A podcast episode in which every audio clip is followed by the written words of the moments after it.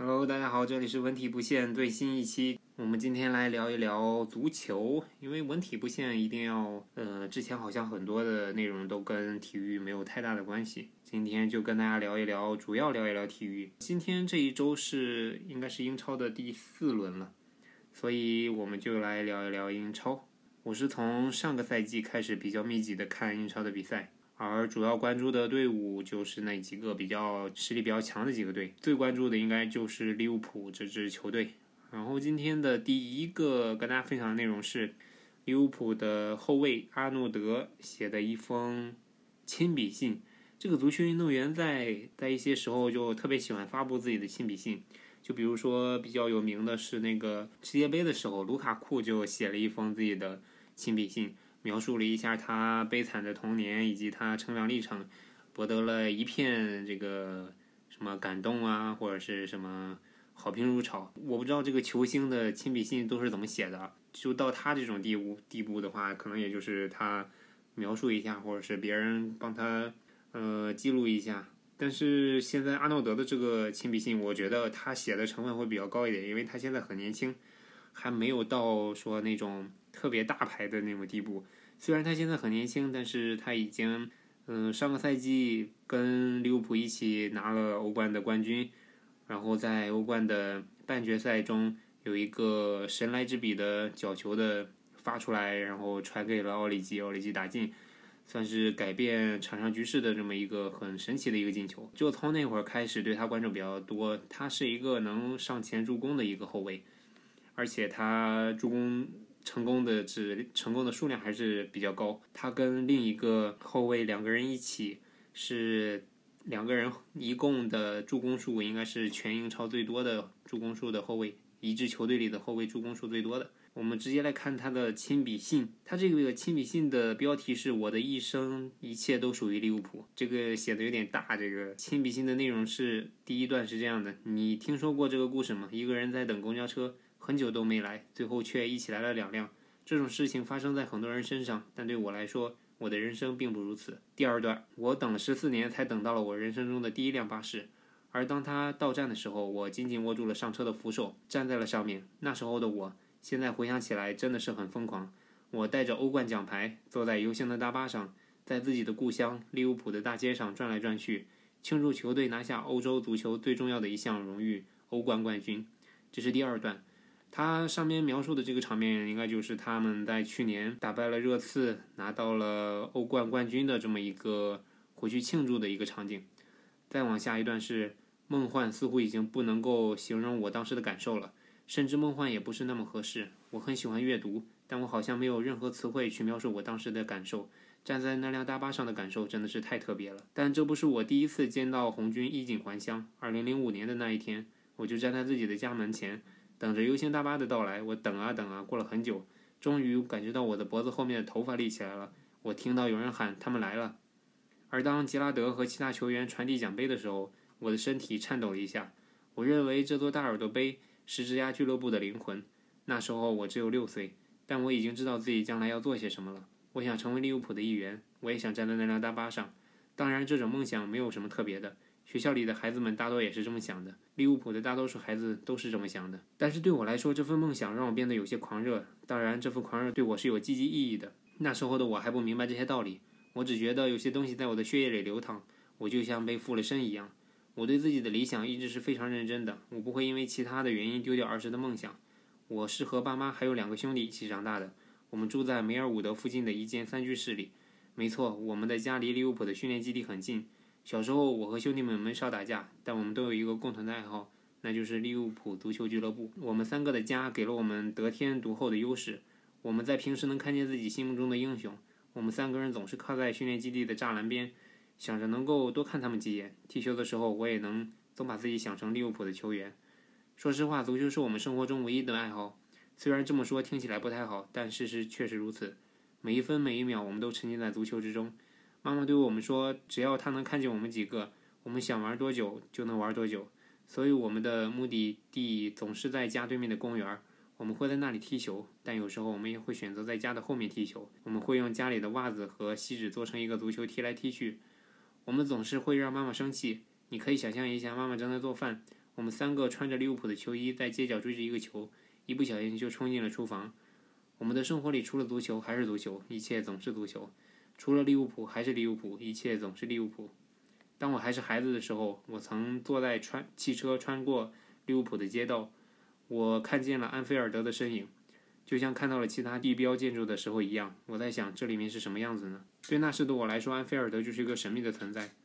然后，二零零五年四月份。妈妈带着我和哥哥去了安菲尔德，我们要看的是欧冠四分之一决赛，利物浦对阵尤文图斯，布冯、卡纳瓦罗、内德维德、伊布，感觉这个阵容看起来好强大。呃，先暂停一下，这是二零零五年的时候，他在看这场比赛的时候，场上的球员有布冯、卡纳瓦罗、内德维德、伊布，然后这些人目前布冯还在踢，呃，卡纳瓦罗已经去当教练了，内德维德也退役了。一部还在美国，所以他在提到这几个人的名字的时候，其实我也会想起来我更早的时候关注足球的时候那些在踢的人。每个人都可能会在小时候接触一一两项运动。我小时候接触运动比较多的就是足球和篮球。我我是山东人，但是我的第一身球衣是我小姨给我买的上海申花的球衣，那时候叫甲 A。呃，后来在看看电视的时候，小时候看电视的时候。就会关注一下自己的省的球队，比如说鲁能泰山。那时候鲁能泰山还有苏茂贞，还有李霄鹏，而现在的鲁能泰山的主教练正是当时的那个八号李霄鹏。我们再来接着看这封信。但是在安菲尔德欧冠之夜，一切都变得不同了。当你自己亲身体验过主看台的气氛之后，你就会明白这一切了。你只想把这个场景永远的留在你的心中。你希望第二天早上起来还能记得昨晚的疯狂。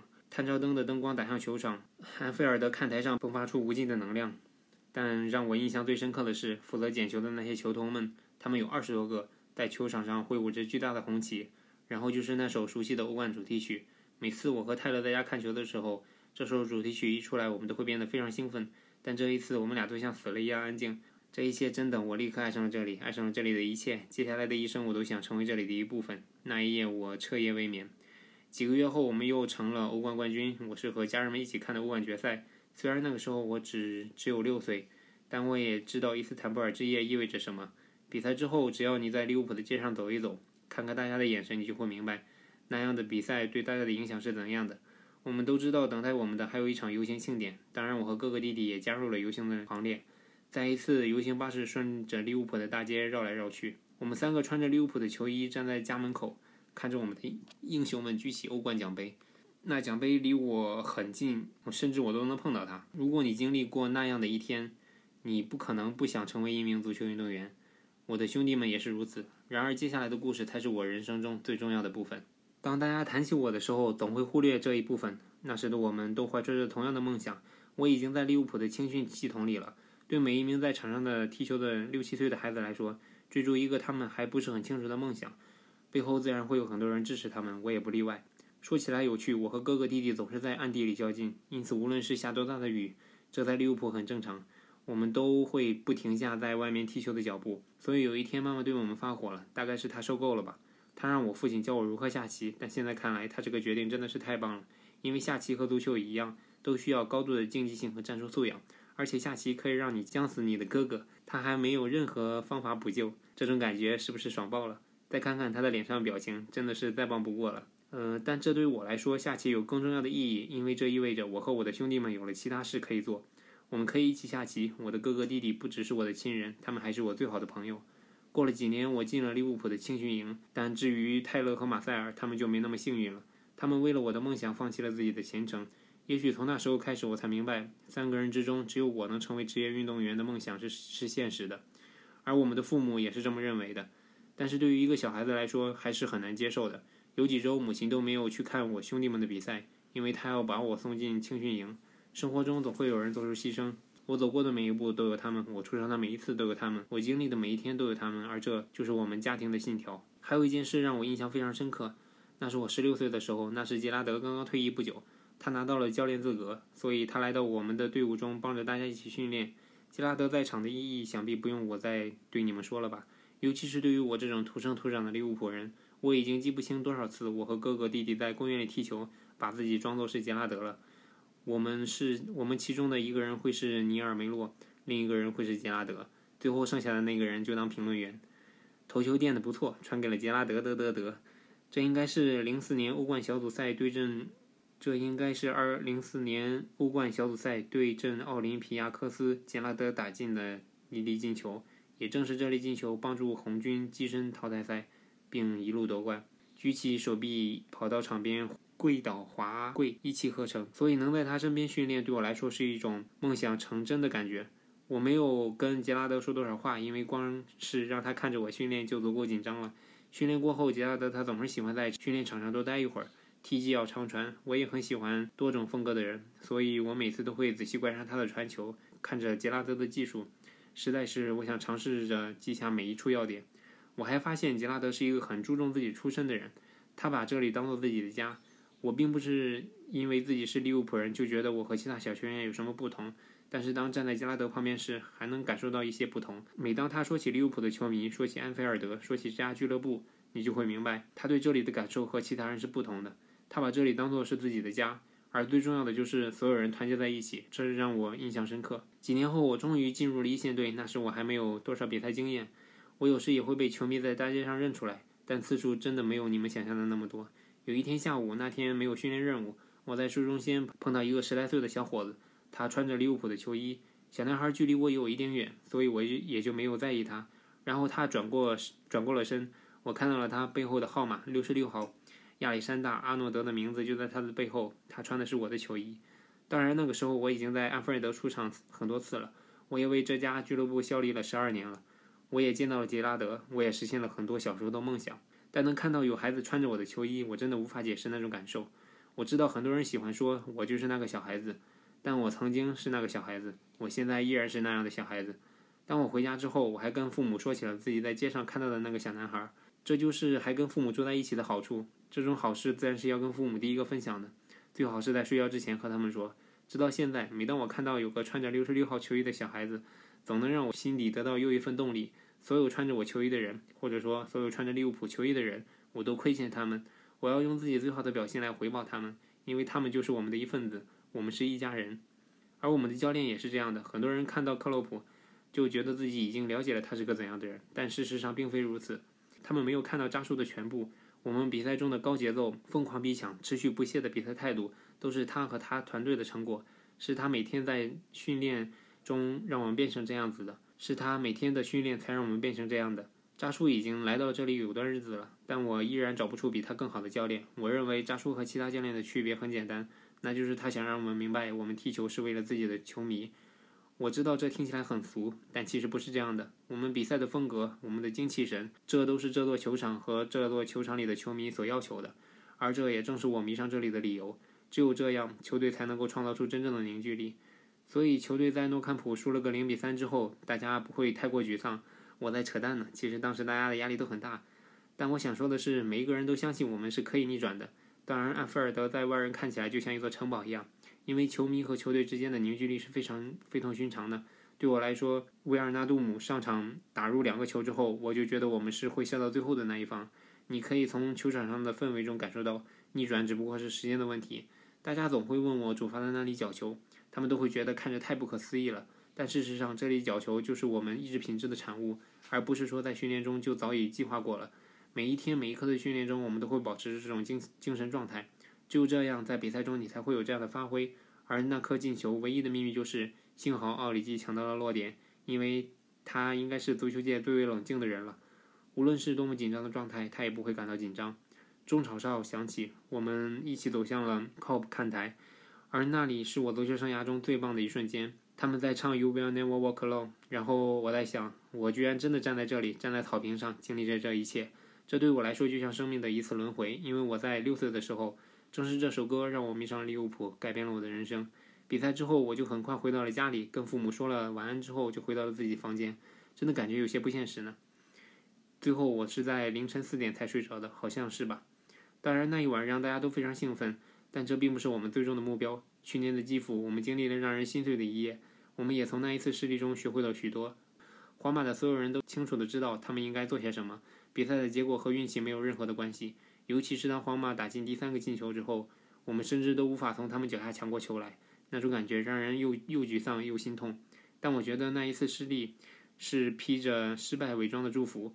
在之后的一个赛季，我们对待对手就如同皇马对待我们一样，我们用犀利的风格结束比赛，总是以一比零或二比零的比分结束。我们从他们那里学到了很多。到了六月，再一次决赛，对手是热刺，这次我们感觉更加自信了。而对我来说，我对比赛的目标也更加明确了。有些事情你是永远无法预料的。在你这辈子最重要的比赛的那一天，你待在酒店里，距离比赛还有六个小时，这段时间真的是很难熬。我想，我当时用奈飞看了六个多小时的电影。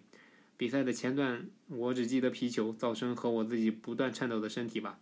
然后奥里吉打进了第二个进球，直到那个时候我才回过神来。我还记得自己跑向角球旗，我看到看台上的利物浦的球迷，这粒进球对他们意味着太多了。罗马、伦敦、巴黎、罗马、伊斯坦布尔，而现在马德里第六次，而这些名字我这辈子也不会忘记。当我和家人们来到草坪上庆祝的时候，我感觉对我来说这才是最重要的。我很难用语言去形容，用什么形容好呢？这里有太多的眼泪和拥抱。但当我和大家一起举起欧冠奖杯的时候，我才意识到我们赢了。从小公园到欧冠冠军，我们做到了。不到二十四小时之后，我就和队友们站到了游行的巴士上，穿过利物浦的大街小巷。我很讨厌说这件事，但事实上，我们游行路线和零五年的那一次是不同的，所以大巴车并没有开到我家的那条街上。你能想象吗？我有点想找负责人谈一谈了。但是到最后的路线离我家也不算远，大巴也开到了我家附近的街区里。看到那些景色，我的脑子里想的是零五年的那次游行。我和兄弟们站在家门口，但这一次我也能看见无数个小阿诺德，有男孩也有女孩。如果这些孩子恰好看到这篇文章，我想告诉他们两件事：第一，用尽所有可能去追寻你的梦想，一定要竭尽全力，因为你的梦想是有可能实现的；二，不要忘记你的出身，不要忘记你是谁，也不要忘记那些一路上帮助过你的人。没有他们，这一切都是不可能实现的。这就是所有的阿诺德写的亲笔信，前后呼应。从一个自己在看场边看球，自己在游行队伍街道上看球的小男孩，到最后自己成为那个帮助球队夺冠的、一起参加游行的球员。他其实现在特别年轻，还很年轻。我刚想问他多大岁数了？现在他现在应该是二十二岁。这么年轻啊？看一下，他是哦，不是，是二十岁，他是九八年的。哇！一九九八年。长得帅吗？嗯，就是比较典型的那种英国人。对，英国的黑皮肤，或者是。挺精神的。嗯，二十岁，他这篇文章给人感受是算比较真诚的。嗯，不是那种考场作文的感觉。对。但其实是能能看出来是有一些人在帮他整理的。那肯定的。嗯，我第一次读到这个时候，就是英超刚开始比赛的时候，一些解说员都会在一旦他拿球了，就是说就会重复一下他上赛季的数据，就比如说他上赛季是助攻助攻最多的后卫呀，然后他在欧冠里帮助球队打进了那一个神奇的角球啊，然后再提一下他的年纪，他才二十岁，一切都才刚刚开始。你不是之前发了极客说什么闪光少年改变？对，少年的灵光乍现，改变了一个比赛的结局。然后瓦总还给你点了赞。然后这个 A P P 就 都赖你，就被拔了网线。都赖你。明天要去参加那个极客的北京的一个线下活动。挺好的，我本来挺想跟你一块儿去的。嗯，你应该瓦总会去明天。是吗？我看他去了杭州的，然后。成都和广州的那个好像没去。嗯，这是一期朗诵节目，我我可能读的读的很快，但是我我就尝试着想，因为因为我之前发的都会提醒大家，让大家用一点五倍速去听。嗯。你这自带一点五倍速。对，我希望能节约一下大家的时间，然后也能够把这个我们想跟大家交流的东西说清楚。如果大家对我的发音有什么意见的话，大家可以从。从哪？从各种社交媒体渠道找到我们，然后给我们发私信或者是发邮件都可以。虽然你提出了宝贵的意见，但我觉得这个口音是不好改的。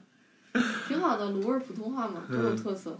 山东鲁味普通话，在去年李霄鹏在呃足协那个评的中超最佳教练的获奖的时候，他去上去发表获奖感言。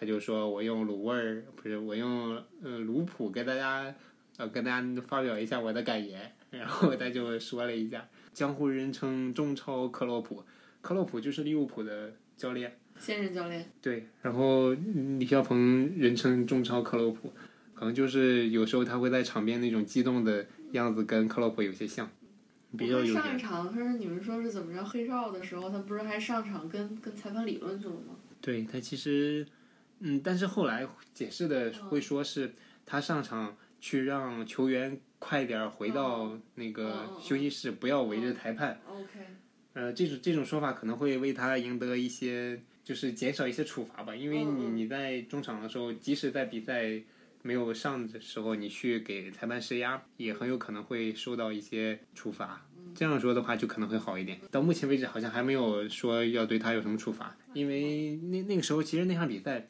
我们可以再继续聊一聊这个 足协杯的半决赛，就是鲁能跟上港的那场比赛。因为我我那天发了朋友圈，我说这是我看到的今年看到的最让我激动、愤怒、感动的一场比赛。当时是鲁能一比零领先之后，在在上半场快要结束的时候被罚下去了一个人，就是一个年轻的刘洋，然后因为抬脚过高，嗯、差点蹭到了，应该是蹭到了人的头吧。但是他的确是收脚了，但他不然不管怎么说，你就是裁判说把你这个人罚下去，这一个就单论这一个判罚是没有问题的。但是之前会有一些，大家看红黄牌的数据，可能就能看得出来，那时候算上这个红牌，已经有四张黄牌，一张红牌了，然后对方好像就只有嗯一张黄牌吧。当然，红黄牌数量你也不能说这个裁判就有多大的问题，但是总的来说，在这种情况下会给鲁能造成很大的很大的困难。就是在这个中场的时候，李霄鹏带着所有的教练组的人就走到了场上，就在中场结束的时候走到了场场上。他抬手的那个动作就很很很有大哥的那个范儿。然后后来会有很多人给他 P 这个图片，就是把他们教练组的人都会 P 上那个墨镜。但是下半场很神奇啊，就是十打十一的时候，上港有有有一些机会，但是他们没有把握好，竟然在下半场又被鲁能进了一个，最终二比零赢了上港，进了决赛。然后决赛的话是会跟跟上海申花踢，决赛的就是两场了，两回合了，先会在济南，然后再去到上海。呃，上海申花其实论足球底蕴的话，会比上海上港要足很多，因为毕竟这个牌子比较老，可能会把重心放在亚冠上了。这个这场比赛结束了之后，他们下一轮中超的比赛，呃，鲁能还会再接着跟上港打，然后但是是需要九月十几号了，那个时候应该大家联赛都无欲无求了，应该也没有也不会有太大的火气啊什么的，嗯、到时候再看比赛的情况吧。